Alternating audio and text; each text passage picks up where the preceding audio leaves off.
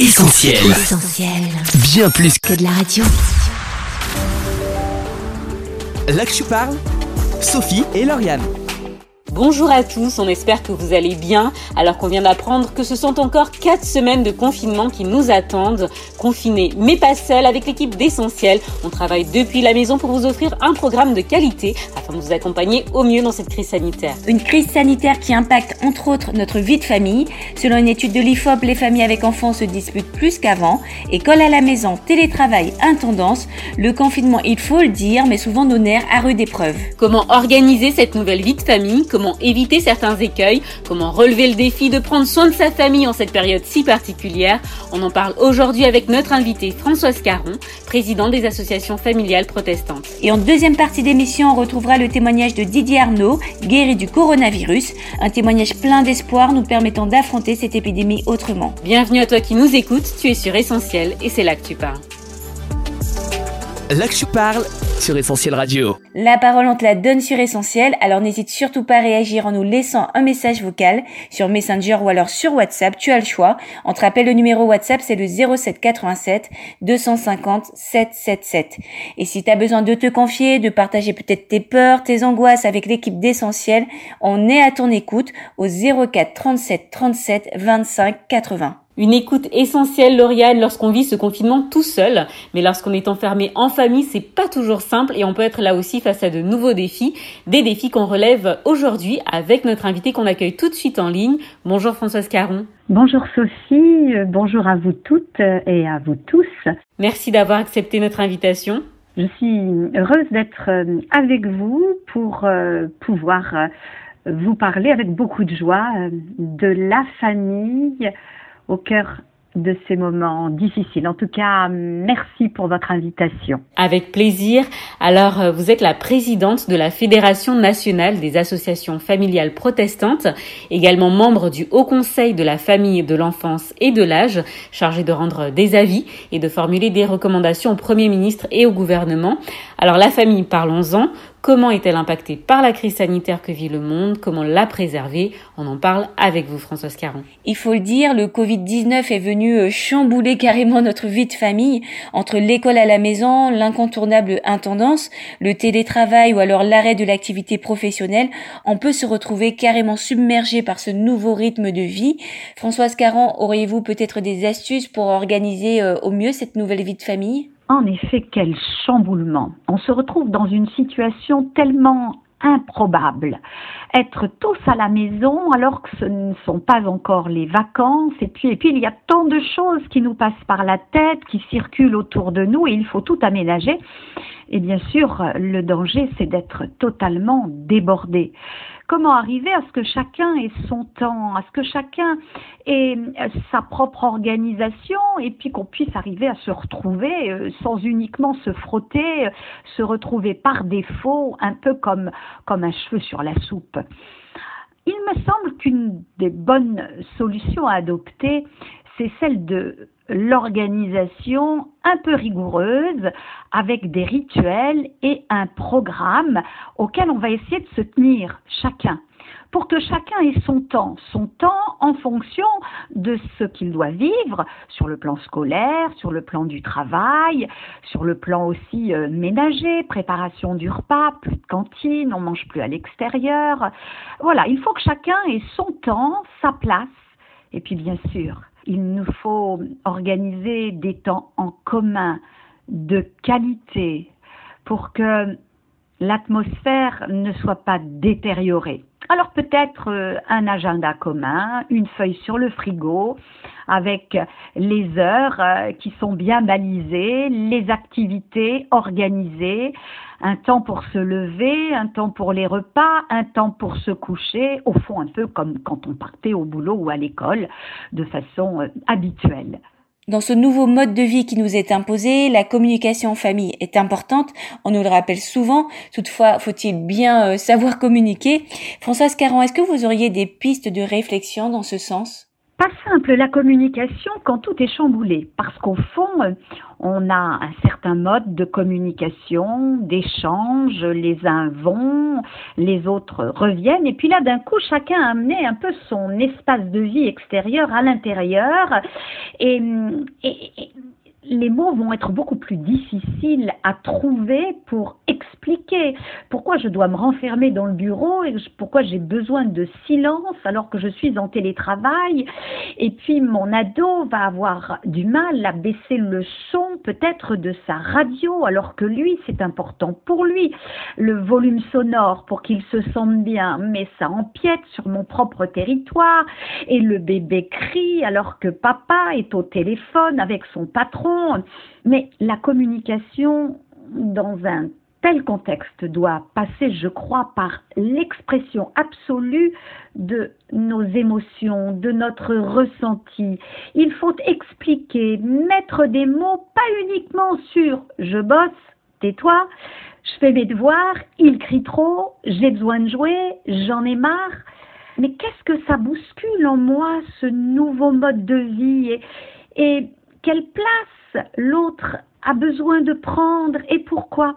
Alors moi, j'encouragerais les uns et les autres peut-être à prendre le temps de mettre dans une petite urne, voilà comment j'ai vécu ma journée aujourd'hui voilà ce qui a été difficile, voilà comment j'aurais aimé la vivre. On peut aussi faire un temps en famille, chaque soir, une fois par semaine, deux fois par semaine, pour exprimer nos ressentis, nos émotions, qu'est-ce qui nous a gênés chez l'autre, qu'est-ce qui nous a fait plaisir, et, et comment trouver ensemble une solution pour que la paix demeure dans la maison et que la communication ne soit pas uniquement sur le mode euh, tais-toi ou euh, laisse-moi tranquille ou j'ai ça à faire. L'expression des émotions, du ressenti va toujours permettre à l'autre de mieux comprendre mon attitude. Et puis bien sûr, en boomerang, je vais poser un autre regard sur pourquoi il est agité, pourquoi il est inhibé, pourquoi il semble si stressé. Une autre façon de se comprendre, pas uniquement en s'appuyant sur le factuel, prendre le temps euh, de s'écouter effectivement et d'exprimer ses émotions, c'est important. Alors euh, cette nouvelle organisation de famille, Françoise Caron, n'est pas toujours évidente à gérer pour les enfants aussi. Plus euh, d'école, plus de copains et des parents parfois stressés sur le dos. Quels sont les impacts de ce confinement pour les enfants? Comment répondre à leurs inquiétudes et les accompagner au mieux? Les enfants sont mis à mal dans tout leur mode de fonctionnement avec un lieu pour chaque chose. À l'école, les loisirs, la danse, la musique, le sport, les visites aux copains, à papy-mamie, et puis à la maison, cet espace où on se replie un peu, où on est un peu plus coucouné, sa chambre. Et d'un coup, tout est chamboulé. Et l'enfant va réagir de manière parfois totalement étrange, improbable hyperactif ou il va plus s'inhiber, il va devenir euh, boulimique ou n'a plus faim. Il est important de pouvoir se poser, essayer de comprendre ce qu'il se passe. Et puis bien sûr, non, il n'est pas question d'imaginer que l'école étant à la maison, on peut garder un rythme un peu à l'identique de ce que l'on vivait avant. Vaste réflexion à mener tous ensemble pour que l'enfant ait dans ce milieu-là, un peu clos, la possibilité de rejoindre ses copains sous une forme ou sous une autre, d'exprimer aussi ses besoins, de faire du sport, d'écouter de la musique, avec un rythme très différent de celui dont il avait l'habitude. Une bonne organisation va faciliter une façon de séquencer au fond euh, le temps. Et puis, il est important d'être à l'écoute.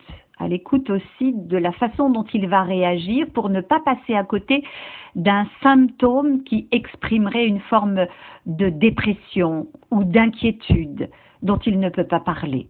Privés de l'école, des copains, le disait, mais aussi des grands-parents, des grands-parents séparés du coup de leur famille, même si c'est pour leur bien, c'est tout de même pas évident à, à vivre. Comment maintenir le lien, Françoise Caron, et ne pas faire rimer confinement et isolement? Absolument, il ne faut pas faire rimer euh, confinement avec isolement. Mais je crois que euh, chacun s'efforce de trouver le moyen de rejoindre l'autre autrement, euh, par téléphone, par visioconférence. Et il est important de joindre au son l'image, notamment pour les petits-enfants et pour les grands-parents. L'image, le son, rendre plus présent la personne que l'on aime mais chacun y travaille et c'est peut-être euh, l'un des points positifs de ce que l'on vit, c'est que on utilise à bon escient toutes ces technologies qui parfois nous faisaient un peu peur et Aujourd'hui, elles deviennent un véritable outil pour lutter contre l'isolement, assurément. On parle des grands-parents, on est obligé euh, de parler du deuil aussi. On rappelle que le coronavirus touche particulièrement les personnes âgées et dans les EHPAD, on compte déjà plus de 5000 décès. Françoise Caron, comment accompagner la fin de vie dans ce contexte de confinement?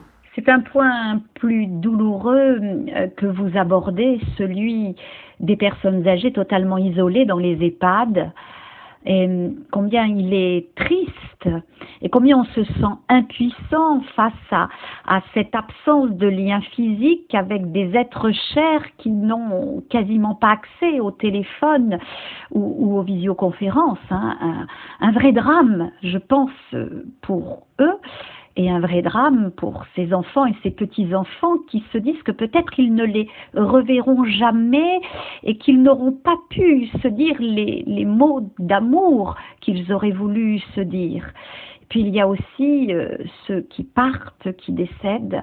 Et oui, et oui, c'est quelque chose de triste et qui laissera euh, un goût amer dans le cœur de beaucoup et et je crois qu'il faudra que l'on réfléchisse sur euh, les mots, les gestes, euh, les chemins à trouver pour, pour pouvoir accompagner tous ceux et celles qui auront été vraiment euh, victimes de cette séparation au cœur de l'épreuve et au cœur de la souffrance. En tout cas, il nous faudra y réfléchir et il nous faut être le plus présent aux côtés de ceux qui souffrent de cette impossibilité d'être là à côté à côté d'une personne vieillissante, à côté d'une personne en fin de vie. Un des drames peut-être les plus importants de ce que l'on vit aujourd'hui. Alors on évoquait le stress des parents et son impact possible sur les enfants, mais il faut dire que le confinement peut mettre le couple à rude épreuve. D'ailleurs, les administrations chinoises seraient submergées par les demandes de divorce depuis la levée de la quarantaine.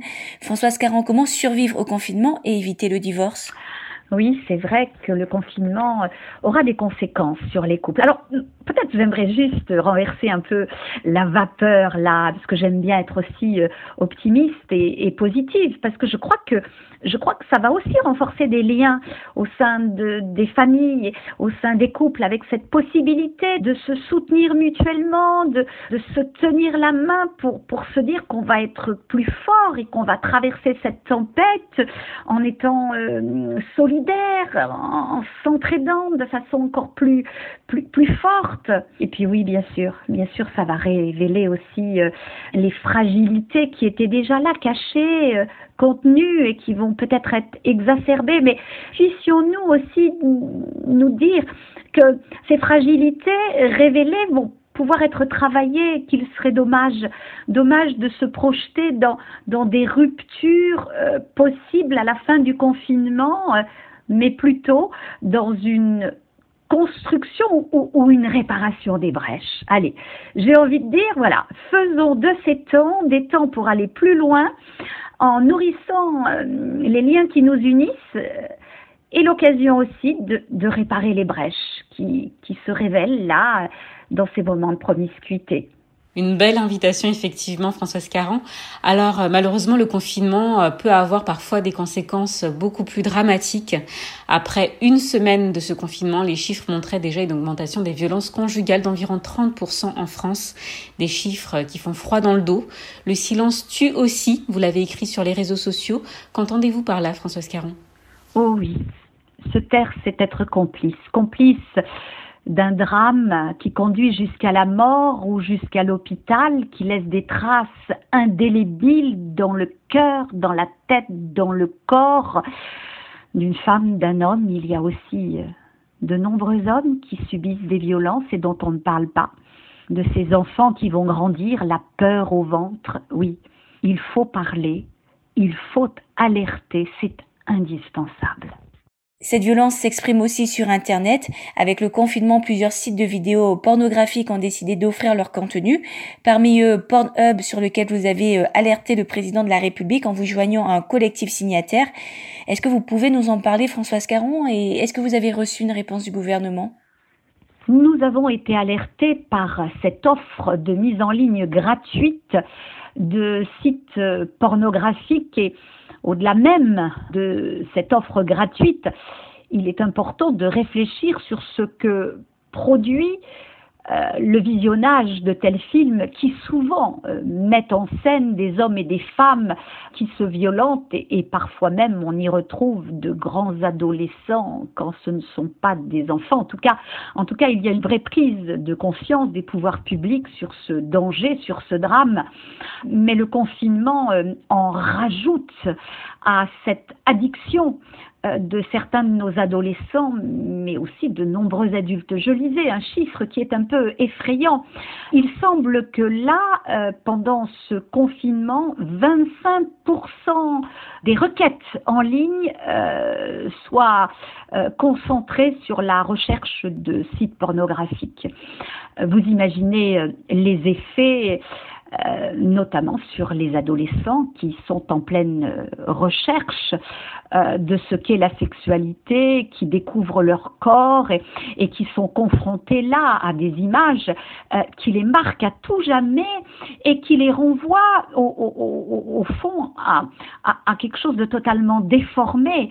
L'amour serait pour eux vécu uniquement dans des situations de, violence et souvent d'humiliation de la femme principalement. Alors, on a alerté euh, les pouvoirs publics, Monsieur le Président, avec, avec un communiqué lui demandant d'intervenir sur cette offre gratuite qui d'abord euh, bloque euh, les bandes passantes du web alors qu'on en a tant besoin pour, pour l'école, pour communiquer les uns avec les autres de façon saine.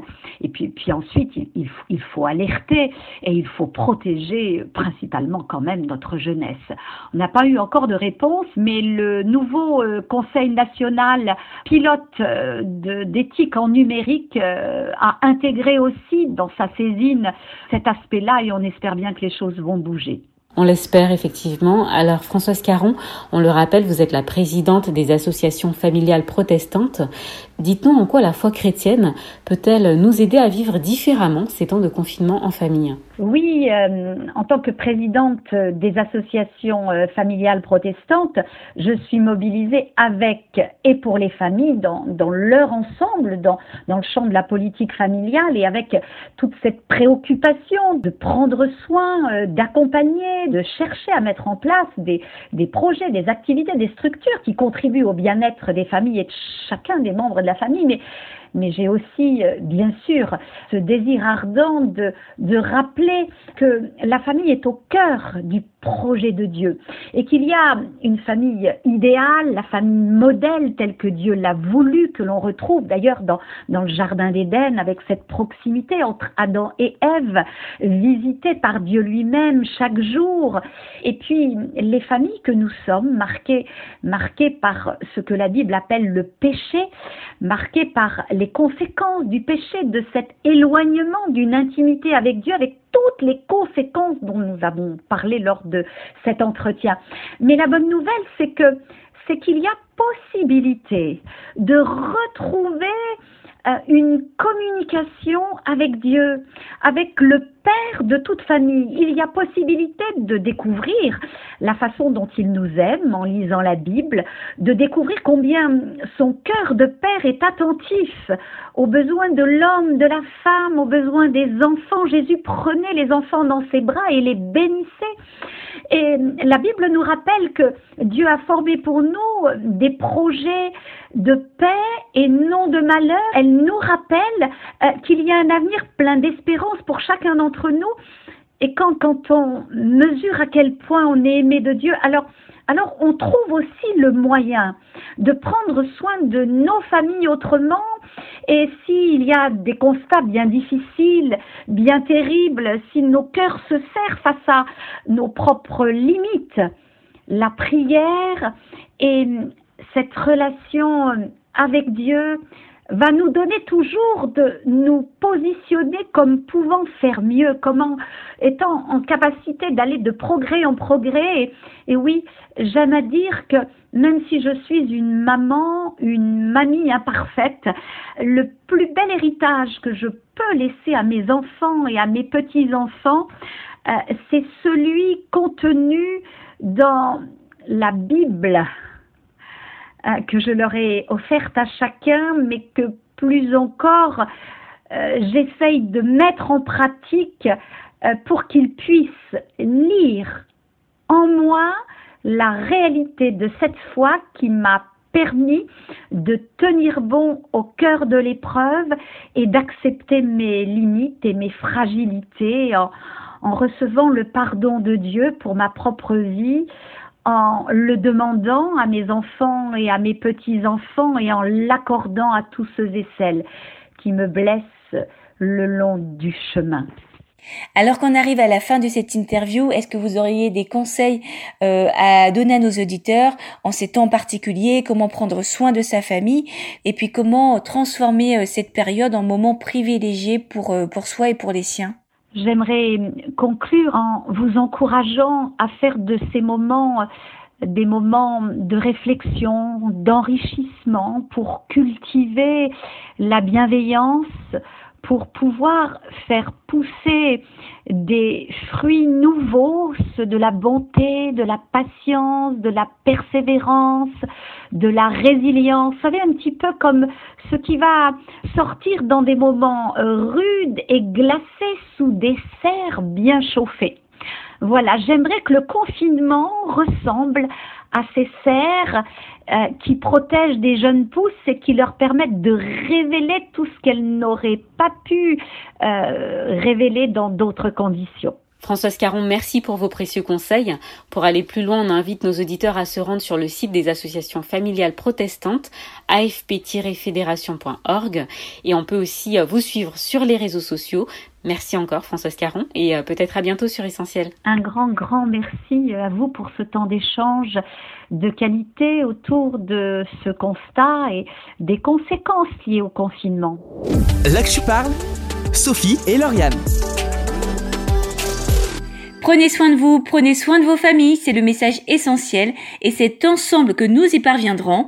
Essentiel Radio est à vos côtés pour vous accompagner dans cette période de confinement avec un programme spécialement concocté pour vous. Alors restez connectés sur Essentiel Radio, sur Essentiel TV et suivez-nous bien sûr sur les réseaux sociaux. L'actu parle, ça continue dans quelques minutes, le temps d'une courte pause en musique avec Seiso de Red Walker. À tout de suite. Tu parles, Sophie et Lauriane.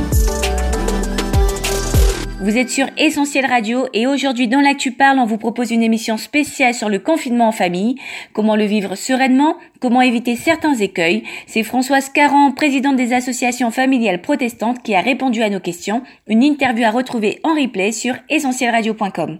Mais avant Lauriane, on écoute en cette deuxième partie d'émission le témoignage de Didier Arnaud, guéri du coronavirus. Didier Arnaud, bonjour. Bonjour Sophie et Lauriane. Vous êtes pasteur de l'église évangélique Assemblée de Dieu à Agen. Vous avez été contaminé par le coronavirus ainsi que votre épouse et vos trois enfants. Merci d'avoir accepté de répondre à nos questions. Alors vous êtes sorti euh, de l'hôpital depuis quelques jours. Comment allez-vous aujourd'hui, vous euh, et votre famille? Voilà, bien je suis sorti de l'hôpital effectivement euh, il y a un peu plus d'une semaine après 18 jours d'hospitalisation. Et aujourd'hui, eh bien les choses euh, progresse, ça va de mieux en mieux. Du côté de la maladie, ben, c'est terminé. Mais il y a encore certaines séquelles, j'ai la voix qui est encore cassée, donc voilà. Mais ça va de, mieux en mieux. Et quant à la famille, vous voyez, on a tous été contaminés, effectivement, et aussi euh, les choses rentrent maintenant dans, dans l'ordre. Tout va pour le mieux pour, pour chacun. Voilà. Didier Arnaud, comment se sont manifestés euh, les premiers symptômes que vous avez ressentis et quelle a été votre réaction à ce moment-là? Les premiers symptômes ne euh, se sont pas vraiment manifestés tout de suite. Euh, mon épouse a été diagnostiquée positive avant nous. On est rentré nous, le samedi avec les enfants, on est en vacances dans la région lyonnaise justement, et par le fait, on est le, dimanche 8, on est allé à Bordeaux pour être testé. Et quand on est rentré, donc le lendemain lundi, on nous a on nous a dit qu'on était les enfants et moi-même, on était positifs. Voilà, ça c'était lundi et les choses se sont bien passées lundi, mardi et mercredi effectivement les premiers symptômes se sont manifestés fatigue, de la fièvre, voilà, c'était ça essentiellement pour moi, c'était de la fatigue et, et, de la fièvre. Mais ensuite, les choses se sont dégradées au bout de quelques jours. J'ai même fait une pointe à 42 de fièvre, donc de forte fièvre. C'était assez difficile, une fatigue, des maux de tête, mais aucune difficulté euh, respiratoire pour, euh, pour ma part. Voilà, c'est, les choses se sont manifestées comme ça pour moi. Didier Arnaud, vous avez été hospitalisé plusieurs jours. Les radios ont révélé des taches sur vos poumons. Dans quel euh, état d'esprit étiez-vous? Qu'avez-vous ressenti à ce moment-là? Au bout de, de, quelques jours, la situation se dégradait vraiment. J'en pouvais plus, je ne mangeais plus, je ne buvais plus. La, fatigue, ça était encore plus intense. Je pouvais plus bouger, quoi. J'étais, j'étais cloué au lit. Je me déshydratais complètement et c'est à cause de ça qu'on a contacté l'hôpital et, qu'on y est allé le lundi 16. Et moi, j'y suis allé essentiellement parce que, voilà, été déshydraté, les douleurs étaient trop intenses au niveau des, maux de tête. Et là, j'ai, été pris en charge à, à l'hôpital de d'Agen, très bien pris en charge. Et un ami qui a été aussi positif au coronavirus me disait, mais c'est comme une bougie qui s'éteint. Et c'est vraiment ce que j'ai vécu. Le, la bougie de la vie s'éteignait tout doucement, mais je m'en rendais pas compte. Je me rendais pas compte de l'état dans lequel euh, euh, j'étais. J'étais dans un coton, dans un état cotonneux. Je euh, plus en état de penser, de, de, de réfléchir. Quoi, j'étais, j'étais tellement, euh, j'étais tellement à plat, quoi, que je ne ressentais quelque part euh, plus rien. Alors on entend régulièrement que les hôpitaux sont débordés, le personnel médical fatigué. Comment s'est déroulée votre hospitalisation? J'ai eu affaire à des gens extraordinaires Déjà, dans le début de la maladie, quand on était à la maison, le personnel de l'ARS, les agences régionales de, santé, se sont occupés de nous vraiment bien, téléphoner deux fois par jour, prendre des nouvelles. Ce sont même eux qui m'ont poussé à, à contacter euh, l'hôpital et aller à l'hôpital. Quoi, je l'aurais pas fait moi-même, je pense, je sais pas. On voulait faire des soins infirmiers à la maison, etc. Mais vraiment, ils m'ont poussé aller à l'hôpital et j'en remercie vraiment. Et puis à l'hôpital, j'ai eu affaire à des gens extraordinaires parce qu'ils prennent des risques pour leur santé, que ce soit le, le les, médecins, le personnel euh, soignant tout autour, vraiment des gens qui sont dévoués, qui s'occupent des autres, qui ont une vraie vocation, quoi. Et c'est extraordinaire, quoi. Comment votre foi vous a-t-elle aidé à traverser cette épreuve et euh, que retiendrez-vous euh, de cette expérience? Ma foi, elle est là. Et quand je suis arrivé là-bas, Déjà, j'ai eu un contact avec un, journaliste de la région, une journaliste, et elle m'a posé un peu cette question. Et je lui ai dit, écoutez, moi, je suis prêt à vivre et à mourir. J'ai la foi, et cette foi, elle me sauve. Elle me sauve pour aujourd'hui, elle me sauve pour demain, et je suis prêt. Ma vie, est entre les mains de Dieu, et je ne crains rien. Il y a, plusieurs passages qui étaient là sur mon cœur et qui m'ont touché. Il y a un passage de la Bible qui dit Fortifie-toi, et prends courage. Puis un autre passage dans le livre d'Abacuc que j'aime particulièrement qui dit le juste vivra par sa foi. Et la foi, c'est l'attachement à Dieu, c'est la confiance qu'on met en Dieu ben, pour nous garder, pour veiller sur nous dans cette vie et, et dans l'autre. Pendant que j'étais hospitalisé, voilà, moi je m'en suis sorti. Je suis là avec ma famille. Mais il y avait une autre personne de l'église, un homme âgé, 83 ans, on l'a amené à l'hôpital. C'est moi qui l'ai amené à l'hôpital. Et lui, il n'en est pas sorti. Il n'en est pas sorti. Il est décédé. Et je réfléchissais à ces choses et je disais, ma foi m'a sauvé, mais sa foi aussi l'a sauvé. Parce que maintenant, il est auprès de notre Dieu. C'est ce qui nous anime. On, croit dans une éternité pour celui qui a donné sa vie à Jésus, qui marche avec lui. Et puis, cette foi, elle est là, devant nous. Cette espérance est là.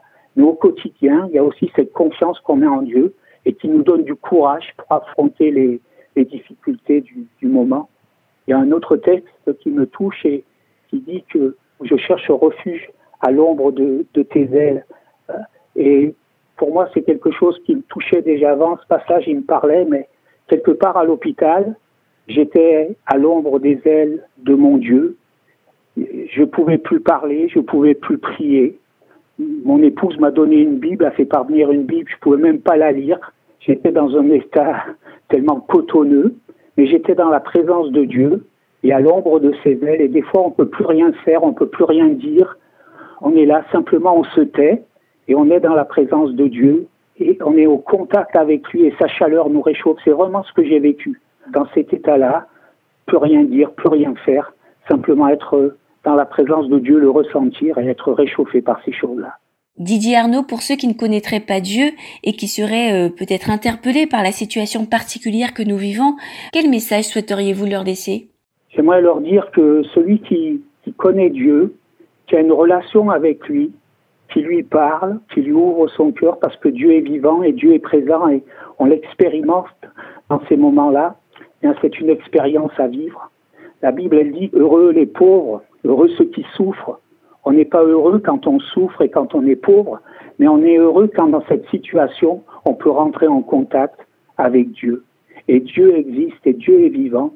Et quand les situations sont difficiles, on peut lui parler, il entend et il peut agir. C'est vraiment quelque chose à vivre. Et dans ces temps difficiles que nous vivons, c'est peut-être l'occasion de, de faire cette expérience parce que c'est vraiment quelque chose qui s'expérimente, qui se vit c'est pas de la tradition, c'est pas des, des rites, c'est quelque chose qu'on qu'on vit personnellement et en invoquant, en priant, en parlant à Dieu. Quand on est là justement tout seul, c'est l'occasion de, de le faire et de le vivre. Dieu est vivant et il est là et il veut agir dans, dans nos vies. Voilà ce que je pourrais dire. Alors Didier Arnaud, euh, vous en avez déjà cité beaucoup, mais peut-être euh, auriez-vous un dernier verset à nous partager qui vous tient particulièrement à cœur et euh, qui vous a aidé à traverser cette épreuve? Eh bien, j'aimerais reprendre justement un passage que j'ai cité, mais avec plus de détails. C'est le psaume 57 au verset 1. Et c'est David, le, roi David, qui se réfugie dans une caverne pour se cacher, donc il est là dans l'obscurité. Et il dit ceci, Aie pitié de moi, ô Dieu, aie pitié de moi, car mon âme cherche un refuge. Je cherche un refuge à l'ombre de tes ailes, jusqu'à ce que les calamités soient passées. Voilà, on traverse une calamité, et dans la présence de Dieu, dans le contact avec lui, eh bien, on, est, on est dans un refuge et voilà, sa, présence et sa chaleur nous réchauffent et c'est ce qui est suffisant. Merci Didier Arnaud d'avoir partagé avec nous votre expérience. Bien des choses à vous et à votre famille et peut-être à bientôt à l'antenne d'essentiel. Merci et avec plaisir toutes ces choses. Là que je parle, Sophie et Lauriane. L'actu parle, c'est fini pour aujourd'hui, mais notre émission se poursuit sur les réseaux sociaux, Facebook, Instagram, Twitter. Et n'hésitez pas à nous faire des retours sur cette émission, nous en suggérer d'autres, on est là pour vous, on est à votre écoute. Nous on vous dit à très vite et en attendant, restez chez vous et portez-vous bien. Salut L'actu parle, Sophie et Lauriane. On retrouve, tous nos programmes sur essentielradio.com.